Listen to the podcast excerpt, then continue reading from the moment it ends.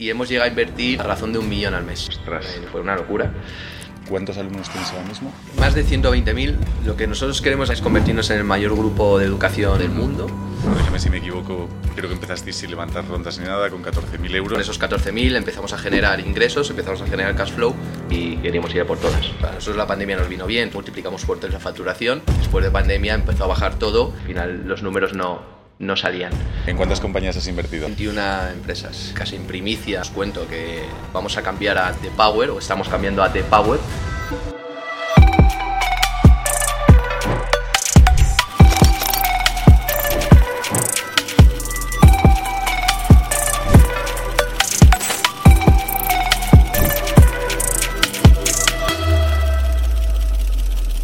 Ver, Kike, lo último que he leído de que es una noticia de septiembre de Economía 3 es que sois más de 120.000 alumnos ya.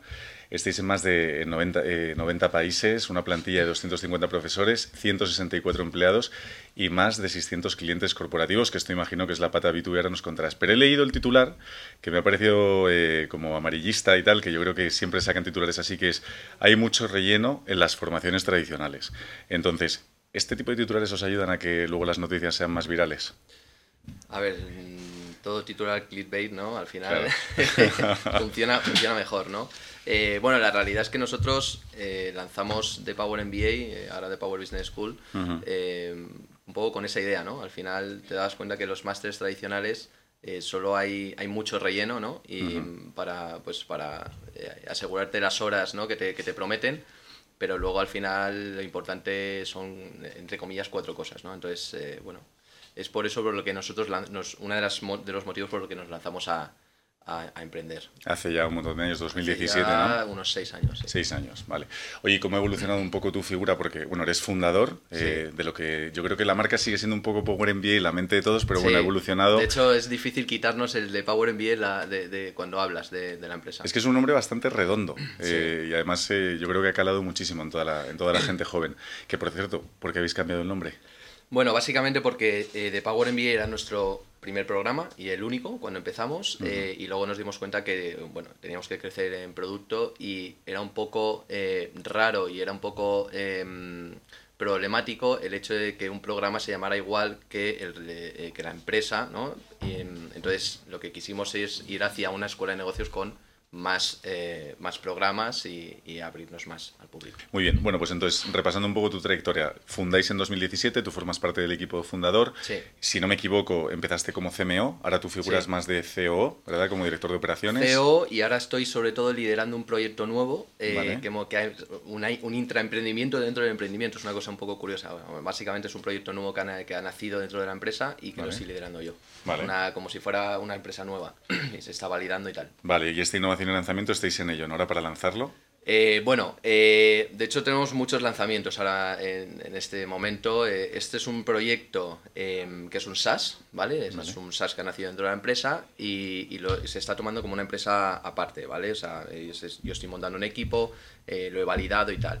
Y luego aparte tenemos otros lanzamientos, de hecho, casi en primicia os, conta- os cuento que, bueno, hemos, vamos a cambiar a The Power, o estamos cambiando a The Power como un grupo, ¿vale? Vale. Y dentro de ese grupo, de Power.education, van a colgar diferentes facultades. Vamos a lanzar, estamos lanzando facultad de, de, de coding, eh, de pharma, de health, eh, estamos lanzando FP, eh, un montón de, de diferentes facultades y de escuelas para, eh, bueno, pues abrirnos en el mercado y abrirnos en, al final en- como un grupo educativo de que toca todas las patas. Es que la FP, muy interesante que toques esto porque yo creo que ha ido evolucionando en España un montón. Yo creo que hace años la gente era como, oye, el FP, daba la sensación como de algo de poco prestigio. Sí. Ahora al contrario, yo creo que las especialidades están cogiendo peso, ¿no? Y, Eso es. De hecho, eh, bueno, em, nosotros vamos un poco por detrás de, de Europa, pero en países como Alemania la FP está casi al mismo nivel que la universidad. En España, como tú bien dices, la FP hace unos años estaba considerada como, oye, el que no va a la universidad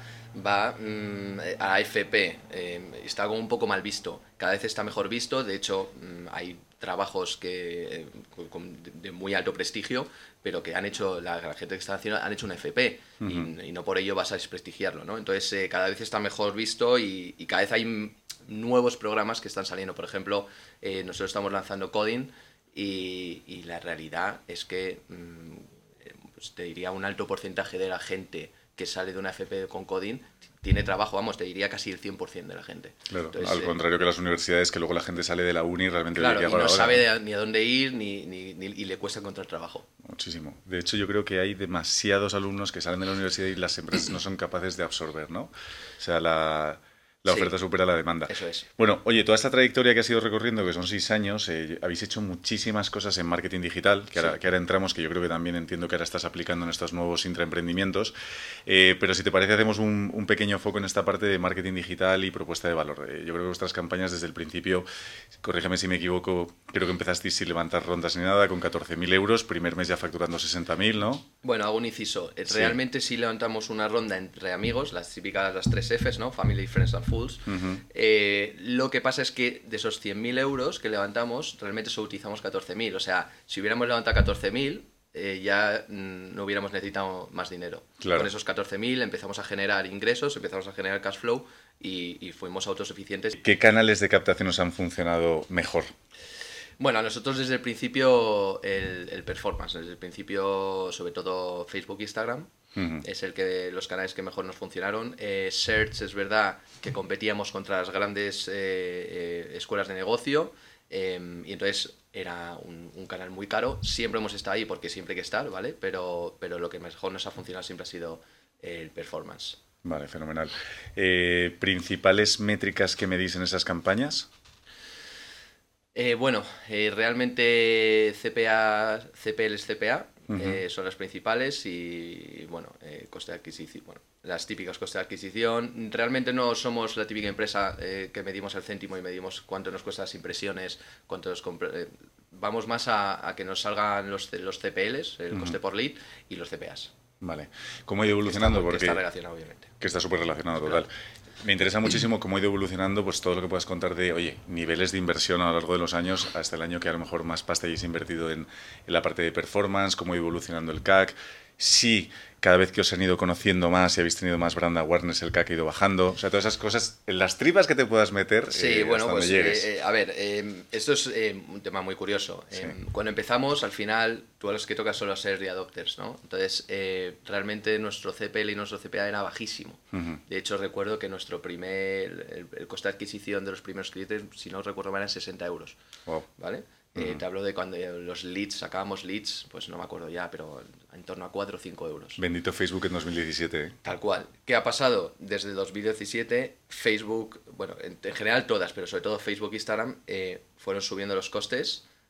nosotros pensamos que era un poco también por, por, nosotros, por el mercado, pero no, nos dimos cuenta que al final es, es el, era, era, la plataforma, subieron muchísimo los costes. Y, y, bueno, ahora para que te hagas una idea, pues puedo decir que un lead nos puede, nos puede estar saliendo, depende también mucho del curso eh, o del máster que estemos eh, publicitando, pero puede estar entre, entre los 20 y los 50 y los 50 euros, para que os hagáis, para que veáis un poco la proporción de que es, un por 10. Claro, es una barbaridad. por 20, ¿vale? Y el CAC... Y el CAC, eh, lo mismo, nos, subió, nos subió bastante. Vale. empezamos, pues como otras empresas, se invirtieron muy poquito. De hecho, esto empezó eh, con una campaña de prueba, con una landing de prueba, eh, invirtiendo, si no recuerdo mal, 5 o 10 euros en Facebook. Con eso conseguimos la primera venta, fue muy curioso, o sea, fue una locura. Y hemos llegado a invertir a, razón de un millón al mes. A razón de un millón al mes. Sí. Ostras. En los, mejores momentos, eh, a razón de un millón al mes. Una locura. Una locura. Y todo lo manejáis internamente, todo, el equipo de performance. Todo internamente. Ese millón ¿Cuántas personas hay involucradas en la gestión de ese millón mensual?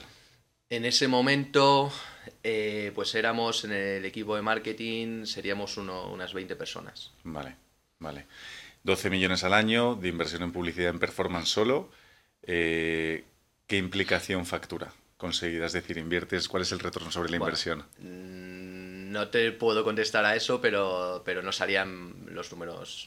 habéis sido siempre vida positivo, ¿no? No siempre, no siempre hemos sido vida positivo. Eh, después de pandemia sufrimos, eh, bajó todo, eh, el mercado tuvo ahí una turbulencia muy rara mm. y de hecho también estábamos muy sobredimensionados a nivel equipo porque en pandemia nos volvimos locos porque la realidad es que nos, a nosotros suena mal, pero a nosotros la pandemia nos vino bien, todo el mundo en casa, todo el mundo aburrido, vamos a hacer un, un máster y así así aprovecho el tiempo.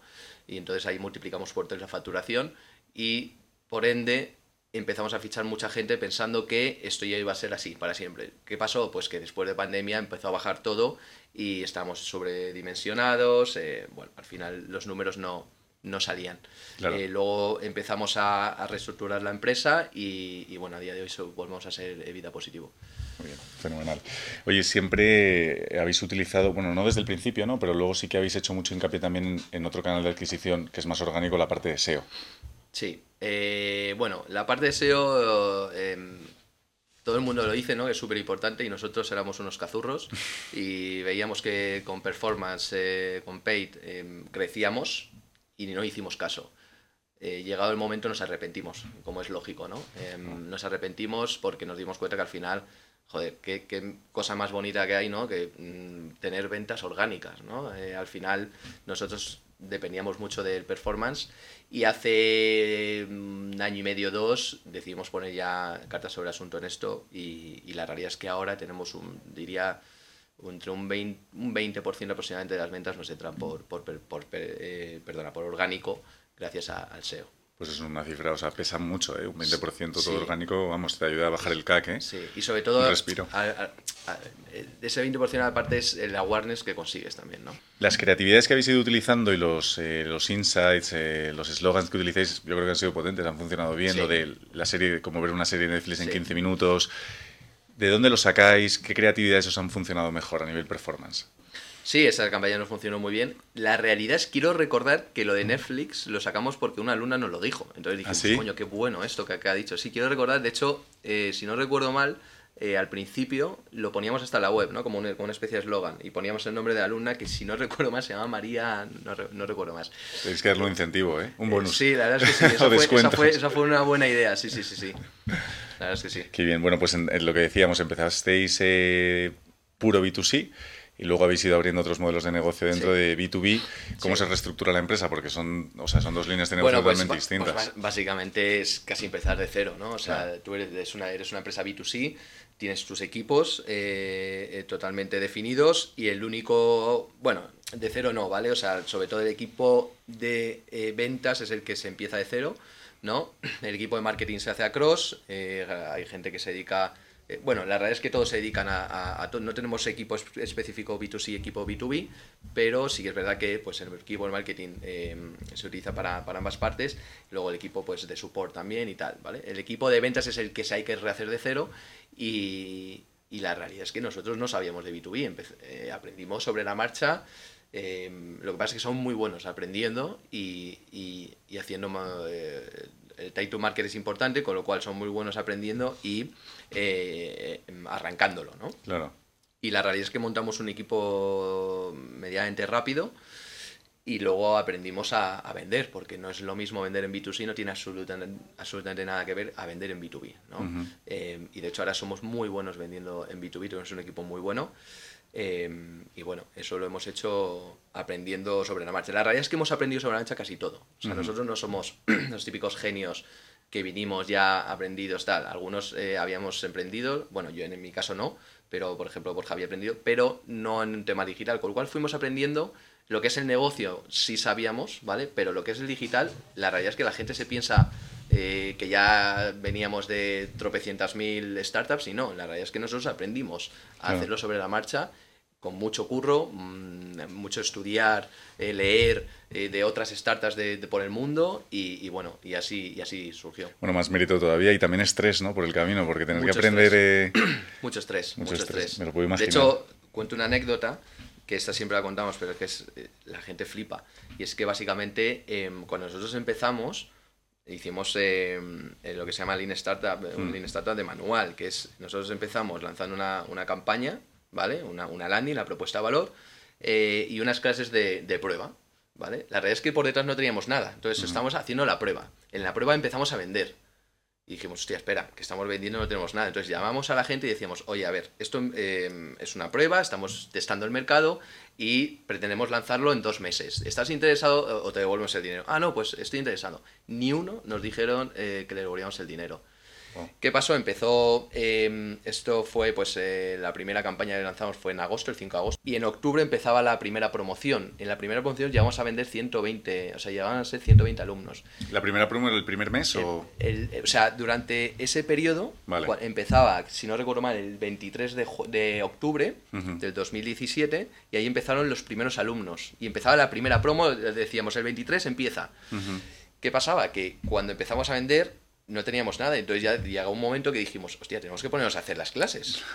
Pues esa promo empezó con tres semanas de adelanto, de, o sea, tenían para, para tres semanas de clase, entonces estuvimos un año y medio haciendo las clases por delante de los alumnos. Es decir, los alumnos iban haciendo las clases y nosotros íbamos haciendo por delante las clases. Les tenéis que cortar, ¿no? No les dejabais avanzar, claro. Claro, ahí lo que hacíamos era eh, una clase diaria, que realmente era nuestro propósito. Lo que pasa es que luego lo tuvimos que quitar porque al final la gente quería hacer más. Pero el propósito era hacer una clase diaria, de 15 minutos, 20 minutos. Eso creo que lo contaba eh, Matt Groening, fundador de Los Simpson, que creo que Los Simpson al principio hicieron una prueba piloto, se la compraron, no sabían que se le iban a comprar, eh, y estuvieron una época prácticamente a la par con uno o dos capítulos de ventaja pues, versus el mercado. De hecho, para que os, para que os hagáis una idea, en, en esa época las clases las hacía Borja. Y entonces no le dejamos salir de casa sin un abrigo, eh, Borja no conduzcas, ya te llevo yo, ¿sabes? Era como, como te pase algo, la liamos, ¿sabes? imagínate. Fue bastante estresante, sobre todo para él. Ya me imagino. Eh, bueno, ahora tenéis un equipo grande de profesores, o sea que si Borja, te puedes poner malo, no pasa nada. Oye, ¿y cómo es abrir países? Porque estáis en 90 países, eh, em, empezáis en España, ¿y cómo vais abriendo países y cómo es el go-to-market en otros países? la primera vez que lanzamos a nivel internacional, lo que hicimos fue eh, disparar con una metralleta y ver qué países pues las métricas salían, ¿no? Eh, entonces hicimos así, pues lanzamos en toda Europa, en Estados Unidos. Y básicamente es lo que hemos ido haciendo. Eh, con cada programa em, o con cada facultad que lanzamos vamos haciendo eso, ¿no? Vamos probando, decimos, vale, ahora mismo, por ejemplo, Alemania es nuestro segundo país, con lo cual al primero que si lanzamos nuevas cosas, al primero que vamos a ir es Alemania, ¿no? Por, porque vemos que es el que más se asemeja. Pero bueno, eh, es un reto muy difícil porque al final eh, no sabes mm, si te va a funcionar o no. Nosotros, por ejemplo, pues ya te digo, lanzábamos campañas de marketing en diferentes países y vamos viendo, y vamos viendo si, si tenía sentido o no. ¿Habéis, tenido, ¿Habéis tenido que cerrar algún país? Sí, a ver, nosotros abrir cuando, cuando hablamos de abrir países, em, de hecho no, no lanzamos oficinas allí, lo que hacemos es a lo mejor montar un equipito y tal. Y sí, por supuesto hemos tenido que cerrar países. Por ejemplo, Estados Unidos es el típico país que nunca hemos dejado de invertir, pero no es nuestra prioridad porque vemos, o sea, salen los números, pero en cuanto subes un poquito la inversión eh, ya dejan de salir. Entonces es el típico país que sí eh, habría a lo mejor que poner más foco yendo, montando un hub allí o lo que fuera. Sí, creo que allí, por ejemplo, seguro que lo tenéis como referente, Masterclass lo está haciendo muy bien, además el, mm. look and feel lo, me gusta mucho. Oye, campañas que os hayan salido muy bien de marketing a nivel internacional o muy mal y hayáis quemado pasta. Pues eh, es que realmente lanzamos campañas, dices a nivel internacional. Sí, sí, porque las nacionales también yo creo que o sea, son más sencillas a nivel de creatividad, a nivel pues de para mensajes. Empezar, pues para empezar, las, las, las campañas de las típicas que lanzamos de noticias, no sé si os acordáis, que eran como una noticia de un periódico y tal, mm. que esas en España lo reventamos con ellas, que de hecho luego pues muchas empresas nos copiaron, lógicamente, en, fuera de España no nos funcionaban. ¿Cómo se os ocurrió? Eso fue un pelotazo. Pues sinceramente no me acuerdo.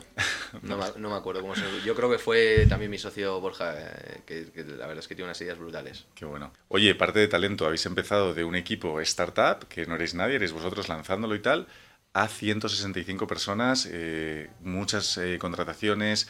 ¿Cuál es vuestra cultura de empresa y cómo ficháis talento?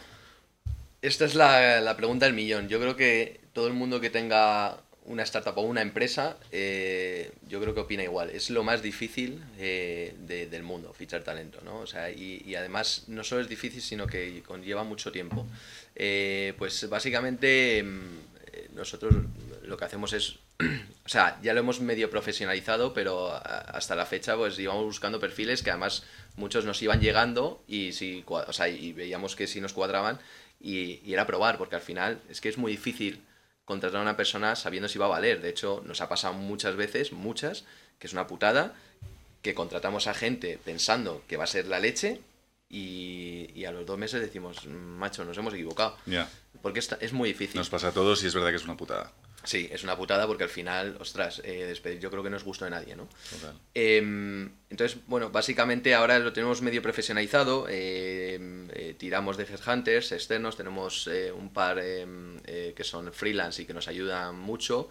Y luego, bueno, básicamente lo que hay que hacer es, por supuesto, es que las personas que van a trabajar con, con esta persona les entrevisten también y, y, entre varios vean si el feeling es bueno y, y tal no, eh, no hay una ciencia, yo creo. O sea, hay empresas que lo tienen muy bien controlado. Nosotros realmente, mm, lo digo públicamente, no somos muy buenos eh, en, eso. Pero hay una parte que yo creo que sí que trabajáis mucho, que es la cultura, y por eso te pregunto, porque hay una parte de habilidades técnicas que, oye, que la persona que entra las tiene que cumplir y cuanto mejor sea técnicamente mejor.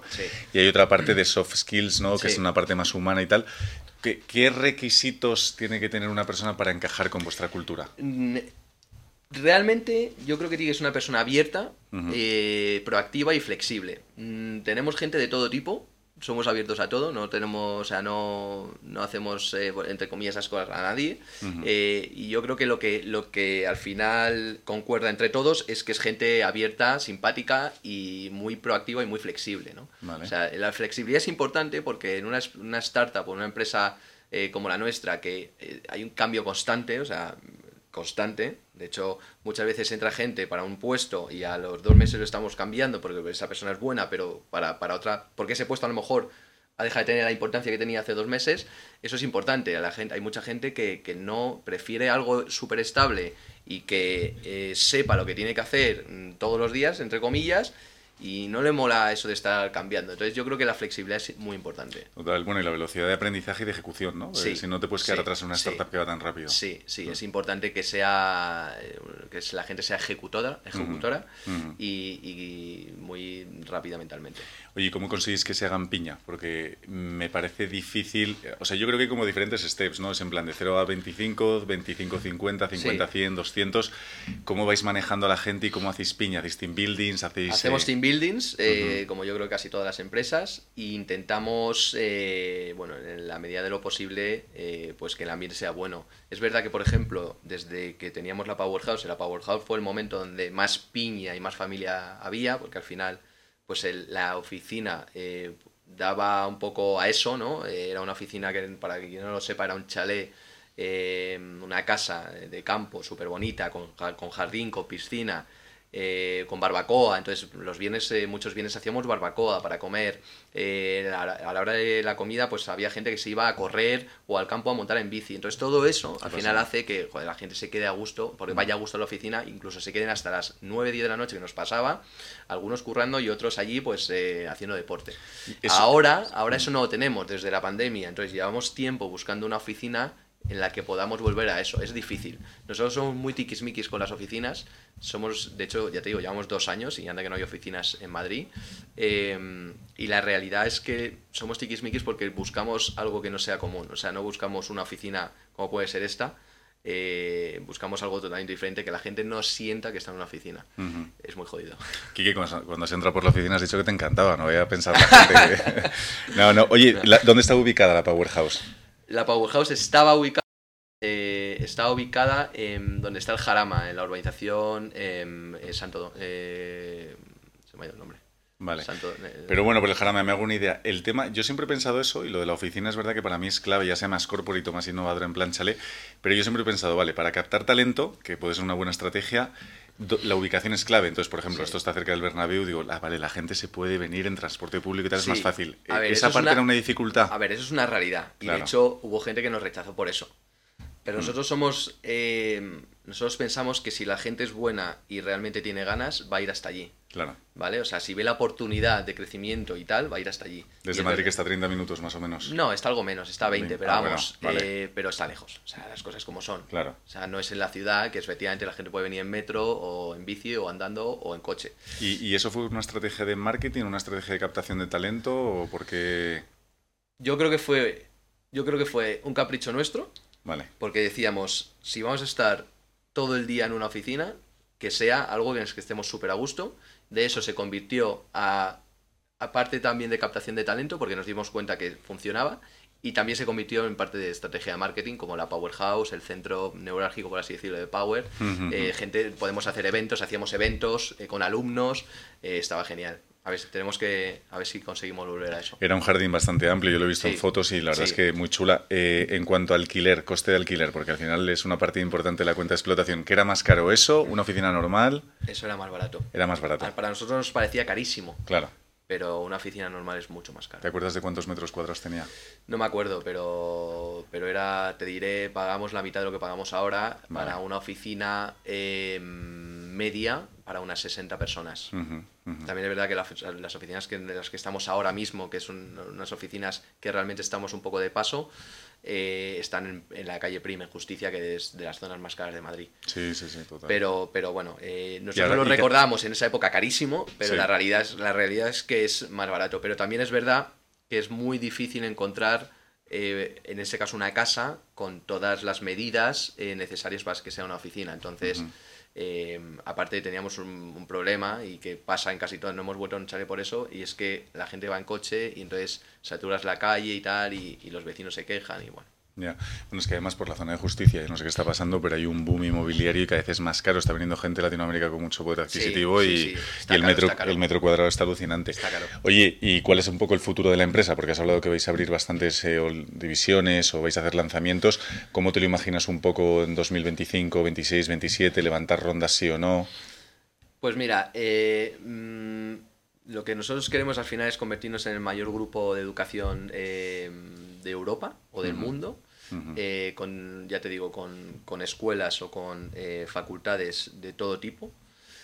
Em, sobre todo también tocando, o sea, sobre todo no, eh, en un, te diría en un 90%, 95% online, ¿vale? Porque sí que es verdad que vamos a probar en algunos casos en modo presencial. Em, ronda, Mm, nunca se sabe. A día de hoy no lo necesitamos. Es verdad que ahora vamos a incurrir en bastantes costes porque los lanzamientos siempre se llevan, se llevan, se comen la caja, ¿no? Porque al final estás lanzando algo que no está produciendo todavía. Pero eh, si Dios quiere, pues eh, no lo vamos a necesitar. Y si lo necesitamos, pues eh, habrá que hacer ronda, obviamente. Muy bien. Oye, tema de comunidad. Yo creo que uno de los valores diferenciales de vuestros desde el principio es el tema de la comunidad de, de alumnos. ¿Cuántos alumnos tenéis ahora mismo? Unos eh, más de 120.000, no sé decirle el número real. Vale, 120.000 alumnos ponemos. ¿Cómo ha surgido realmente la comunidad? Porque yo creo que esto es como cuando un artista lanza una canción, que ya la canción escapa de su poder y, yo creo que la gente ya se ha hecho colegas, se han hecho grupos, han buscado trabajo, incluso creo que han creado empresas. ¿Cómo, cómo, ha, cómo ha, evolucionado? Hay mucho emprendimiento en, en, The Power. Pues eh, surgió básicamente, mm, eh, creo que ya lo hemos contado alguna vez también, es curioso, eh, surgió sin querer. Eh, básicamente nosotros eh, lanzamos los programas, el programa, empezamos a tener alumnos, les damos por supuesto un servicio bueno y tal, y nos empezamos a enterar de que hay grupos de alumnos que quedan algún día a hacer un after work Power Cañas, ¿no? Era, Power Cañas, o, sí, sí, y decimos, coño, pero ¿y, esto? O sea, han quedado entre ellos, se hacían grupos de WhatsApp y tal, y, entonces dijimos, coño, esto hay que explotarlo, ¿no? Entonces al final nos dimos cuenta de eso y lo que hicimos fue como empezar a nombrar embajadores de marca, gente, alumnos que eran frikis de Power, eh, totalmente locos por nosotros, y, eh, y, ellos lo que hacíamos era como darles eh, poderes para poder, en poderes me refiero, les, les poníamos el sitio, eh, les poníamos, eh, o les ponemos, eh, porque seguimos haciendo, les ponemos material de marketing, pues los típicos roll-up y tal, y incluso a veces lo que hacemos es ayudarles con la dinámica, porque al final tú puedes hacer un, un afterworld, pero si no tiene dinámica siempre es un poco lo mismo, hay que intentar pues a lo mejor llevar un speaker o llevar a alguien que quiere lanzar un producto y quiere contarlo, lo que sea, ¿no? y, y, básicamente surgió así, entonces empezamos a crear ese equipo de embajadores, ¿no? Eh, y, empezó a surgir así. Entonces luego nos dimos cuenta que esto había que explotarlo y lo hicimos a nivel internacional. Entonces tenemos comunidad pues en todos lados. Eh, de hecho creo que esta semana o la semana que viene eh, hay un evento en Varsovia. una idea. Qué barbaridad. Te tienes que sentir muy orgulloso de esto, ¿no? Eso mola mucho porque al final la gente además tiene ese sentido de pertenencia, ¿no? De pertenecer a algo, ¿no? De pertenecer a la escuela y la gente le encanta. Y luego, de hecho, las camisetas que hoy no la llevo, pero eso fue otra de las ideas, ¿no? nosotros nos hicimos camisetas para nosotros y nos la empezaron a pedir y nos dimos cuenta que la gente quería llevar una camiseta de Power, de Power NBA. Y esto es, eh, flipamos. Y sudaderas. Y sudaderas. Entonces, de repente muchas veces eh, te encuentras a gente por la calle con la sudadera y dices, pero estoy flipando. ¿Te reconocen? si, te, si, te, encuentras a alguien con una sudadera a mí, a mí algunas me han reconocido, pero al que más le reconocen, por supuesto, es a Borja, que sabe en muchas clases. A Borja le paran todos los días. Todos. Claro, es una celebrity. En Madrid, por lo menos. Oye, vamos a, tu faceta como inversor. Eh, yo me he tenido que descargar tu LinkedIn, que me lo he impreso, y son tres hojas de inversor. Entonces me vas a tener que me vas a tener que explicar porque es que no me podía aprender todo, me he sacado la chuleta. Pero bueno, ¿en cuántas compañías has invertido? Estoy invertido como en unas 20, 21 empresas. 20, 21 empresas. ¿Y llevas invirtiendo, o sea, como Business Angel, 3, 4 años? Bueno, realmente, realmente, realmente eh, fuerte empecé en 2000, finales 2021, 2022. Vale.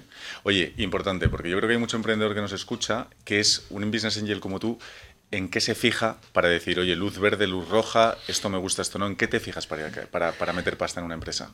Primero te voy a decir en lo que no hay que fijarse, ¿vale? Que es en los sentimientos, ¿vale? Porque muchas veces pasa que eh, dices, Buah, esto, es, esto tiene un pintón increíble. Pero luego, si tú lo, des, eh, lo desarmas, te das cuenta que tiene un pintón, pero que no va a salir, no va, no va a ir hacia adelante. Me ha pasado muchas veces. ¿En qué sentido? Pues al final Em, a ti la idea te puede parecer muy bien, pero te das cuenta que el mercado es pequeño, a lo mejor, o sea, en ese momento no te das cuenta y luego te puedes empezar y dices, vale, el mercado es pequeño, el equipo no es adecuado em, y luego pues muchas otras cosas, ¿no? Yo sobre todo en lo que me fijo es eh, si eh, la necesidad realmente existe, existe puede existir, incluso puede haber competidores, entonces eh, puede haber competidores en otros países, entonces me fijo también en el tamaño del mercado, ¿vale? Eh, y yo creo que todos nos fijamos en lo mismo. ¿eh? Eh, en el modelo de negocio es importante, o sea, puede ser un modelo de negocio que tiene muy buena pinta, pero luego los márgenes son muy bajos. Entonces dices, o sea, espera, que eso, vale, tiene buena pinta, pero si no ganan, o sea, si los márgenes son bajísimos y tal, ojo. Y luego en el equipo, en el equipo fundador, sobre todo, y en el equipo que estén montando, pero sobre todo en el equipo fundador, o sea, a mí me han llegado ideas muy buenas y luego te das cuenta que la persona que lo está liderando pues no es la adecuada pues por lo que sea. Vale, equipo fundador o emprendedores, ¿qué habilidades destacas más o bueno, por tu experiencia, oye, qué cosas han ido bien, qué habilidades o qué patrones en común sacas de emprendedores de, éxito? Bueno, yo creo que sobre todo, sobre todo yo te diría que tiene que ser una persona que piense muy bien y una persona eh, flexible y proactiva. Eh, yo creo que es lo que más eh, es lo más importante. O sea, al final las startups son como problemas constantes, ¿no? Entonces tú tienes que resolver esos problemas constantemente, diariamente. Si tú no eres, si tú no tienes una mente eh, lo suficientemente rápida eh, y, brillante como para resolver esos problemas, eh, es muy difícil que, te vaya bien. O sea, esto es la carrera del galgo, ¿no? Estás constantemente corriendo, resolviendo temas, si te surge otro, y tienes que pensar muy bien cómo, cómo, cómo, cómo salir hacia adelante. Entonces, sobre todo es eso. Yo creo que con una cuando hablas con una persona ya casi te das cuenta, ¿no? De cómo habla, de... de bueno, cómo piensa. Cómo piensa, sobre todo, cómo piensa. total. Eh, oye, ¿y cuál es, eh, has hecho algún exit ya de estas 20? Em, no. Eh, bueno, he hecho alguna historia, pero no se puede considerar éxito todavía. Vale, vale.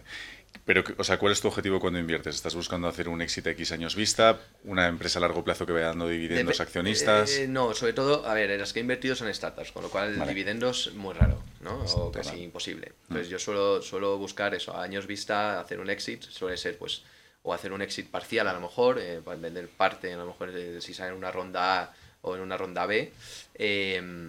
y básicamente es eso. ¿Y cuáles destacas ahora que tienen mejor pinta? Me van a matar los que no. Los que, ya, es que, te acabo de hacer una pregunta que es una putada. Ah, los que no nombre. no, tú tienes que decir, todos, todos van muy bien. todas, no, es verdad, es verdad. No, te, te diré que... Eh, ¿Ninguna ha muerto?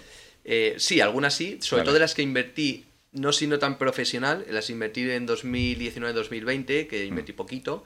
Alguna ha muerto, pero sobre todo, eh, bueno, una en concreto murió por un tema eh, coyuntural, mm. ¿vale? Eh, bueno, básicamente murió por el COVID porque se iban a, iban a abrirlo en Estados Unidos y no pudieron y tal, y en Europa no era lo mismo, ellos el negocio era Estados Unidos, pero bueno. Eh, todas van, casi todas van bien, es verdad que unas sufren más que otras, eh, ya no por el negocio, porque al final casi todas van, tienen números decentes para ser una startup, pero luego hay que, casi todas pierden, o todas pierden dinero, como es en, normal en una startup, ¿no? Entonces tienen que levantar dinero. Entonces muchas veces lo que pasa es que a lo mejor por el tipo de startup o por lo que sea, no consiguen, no por el negocio, sino por el, sobre todo por el tipo de startup, les cuesta levantar dinero, entonces sufren más que otras. Por ejemplo, pues tengo, hay una que, que es característico por esto, que es Hunty, que es una de, de caza, eh, que a nivel negocio eh, pues no va mal, para ser una startup que tiene un año y medio, dos, eh, pero les cuesta levantar dinero por el hecho de ser caza, por ejemplo. Vale, vale. vale prefiero no mojarme en cuáles van mejor, pero la realidad es que casi todas estoy contento, estoy contento. Qué bueno, pues yo creo que no me sé la métrica exacta y menos actualizada, pero la mortandad de las startups debe ser 80-90%. 90 creo que es. 90. En dos años. Pues, bueno, pues vamos, entonces ya el KPIs está casi cumplido, ¿no? Eh, está superado. Casi, casi, pero bueno, luego de ahí a que, a que luego siga para adelante es, es o sea, no, es, no, es, fácil. No, no, es un desafío seguro. No es fácil. Oye, eh, hay una nueva sección que hemos abierto, ¿vale? Que se llama, que además te va a hacer, te va a hacer gracia porque se llama, como nosotros nos llamamos Media Power, se llama Tres Power Questions, ¿vale? Así eh, hemos hilado muy fino, voy a, ¿eh? Voy a tener que empezar a, registrar todos los nombres de Power, ¿eh? Para que no... no, hombre, así es como cuando abren tres, cuatro bares al lado, ¿no? Es como que hacen zona. está bien, está bien, está bien. Oye, mira, son tres preguntas, ¿vale? Eliges el orden en el que las quieres responder y te explayas más o menos como te dé la gana. Mejor momento, ¿vale? Tu mejor momento en, The Power, tu peor momento o mayor dificultad y una anécdota divertida, ¿vale? Entonces, eh, el orden que quieras. Vale, pues mi mejor momento te diría que yo creo que es ahora. Eh, a ver, esto es difícil, ¿eh? Mi mejor momento yo creo que... Eh, a ver, emprender es, muy difícil, ¿vale? Muy difícil. Em, da igual que te vaya bien o mal. Si te va mal, obviamente es peor. Pero que si te va bien, no, o sea, la gente se piensa que, wow, que les va bien, todo es jauja. No, no. O sea, 360 mm, días, 365 eh, días trabajando durante tres años eh, y eso es, eso es complicado y tienes que tener mucho aguante eh, y aunque parece que vaya bien, luego hay altibajos, mentalmente tienes que ser fuerte y bueno, lo primero de todo es, yo siempre, siempre recomiendo, yo creo, recomiendo a todo el mundo que hay que emprender con alguien. O sea, solo yo creo que es una, es una idea de olla. Hay gente que lo consigue, pero es muy difícil. Dicho esto, yo ahora estoy en un momento muy dulce porque estoy como volviendo a aprender. Entonces, em, a mí me encanta, ¿no? Me encantan los principios, ¿no? Los retos, el principio. Eh, también es de verdad que soy un poco masoca porque es cuanto más estrés tienes, ¿no? Y ahora mismo tengo un estrés también muy alto porque al final nos hemos me he puesto y, nos hemos puesto objetivos para este SaaS eh, pues muy ambiciosos pero la realidad es que me encanta todo lo que es emprender de cero no eh, casi solo no eh, empezar a montar equipo y tal. El peor momento bueno pues cuando empezamos a sufrir no después de la pandemia eso fue un momento bastante duro porque además te ves en lo alto de la cima y luego te da la vida te da un un bofetón y te das cuenta que, joder, pues que no todo es... Eh, no, es todo solo, no todo es oro lo que reduce. Ese, eh, perdona, ¿ese crash fue eh, en picado o fue progresivo? Fue progresivo, pero muy rápido. sí. Y entonces, bueno, pues la empresa no empieza a funcionar, te pones nervioso, ¿qué hacemos? Tal. y, fue un momento bastante duro. Y yo pienso en las, sobre todo en las empresas que, eh, que están en momentos, el 90% como decía antes de las startups, que básicamente tienen que levantar dinero para, para, para seguir, eh, es muy jodido, es muy jodido, la verdad. Porque pierdes dinero, eh, el runway te está ahí dando, el runway para que no lo sepáis, el, el tiempo que te queda de vida, te está dando por detrás collejas, es, es, es, complicado. Pues saltaron las alarmas, ¿no? En plan de chicos, estamos por debajo de mínimos, ¿no? Como un coche casi sin gasolina en reserva. Sí, sí, claro, bueno, eso le pasa a todas, las empresas. Pero claro, cuando nosotros no perdíamos dinero, llevamos tres años ganando dinero y de repente empiezas a ser, yo creo que el, el, palo es más duro aún, porque, coño, eh, no sabes lo que es realmente esa presión. Claro, claro. Bueno, oye, eh, estos son como nubes negras. Cuéntanos la anécdota divertida, que es la tercera pregunta. Anécdota divertida. muy divertida. A ver, muy divertida. Pues a ver si me estás pillando, ¿eh? Ah, porque habéis hecho Power Cañas, tenéis una casa espectacular donde hacéis barbacoas. Tiene, incluso estoy seguro, eh, porque todas las empresas pasa que incluso ha tenido que haber, habrán salido romances, un poco hablando de salsa rosa. Bueno, han salido romances mogollón. Mogollón. Te voy a contar una anécdota divertida. Eh, es graciosa, más que divertida, es graciosa. Em, y es que nosotros sobre todo mi socio Rafa hace, hace fotos para la posteridad y la verdad es que molan mucho luego verlas. Y ahora, bueno, ahora está todo muy profesionalizado, pero cuando empezamos, el primer, nosotros hacemos un webinar de bienvenida a los alumnos, ¿no? Ahora tenemos un estudio, todo fenomenal, ¿no? El primer webinar de bienvenida, eh, de cara a los alumnos, eh, sería una pantalla como con una, con una mm, estantería detrás y todo como muy bien puesto. Pero la realidad es que detrás de la pantalla había eh, una dos butacas puestas encima de la otra, un flexo que habíamos cogido para darle luz a la persona, eh, una webcam que habíamos comprado media hora antes, porque el webinar tenía una hora, era creo que a las 8. Media hora antes nos dimos cuenta de que no teníamos webcam y Borja corriendo, ¡Ah, el héroe Merlin tal, no sé qué, o sea, el héroe Merlin a media marta, no sé, corriendo tal.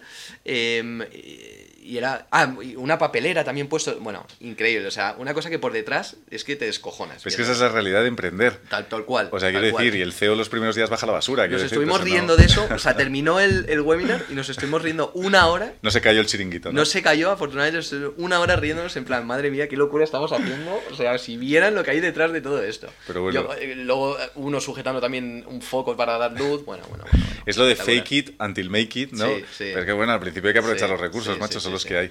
Oye, qué guay. Eh, pues mira, eh, hay una parte que has dicho que eh, como que es difícil desconectar. incluso a veces, dependiendo, tienes que estar hecho de una pasta muy dura, porque, joder, de verdad, 365 días currar, o no tanto currar de todos los días de oficina, pero tenerlo en la cabeza, el run run. ¿Qué, ¿Qué haces? ¿Qué rutinas haces para desconectar, ya sea deporte, irte a la montaña? ¿Qué haces?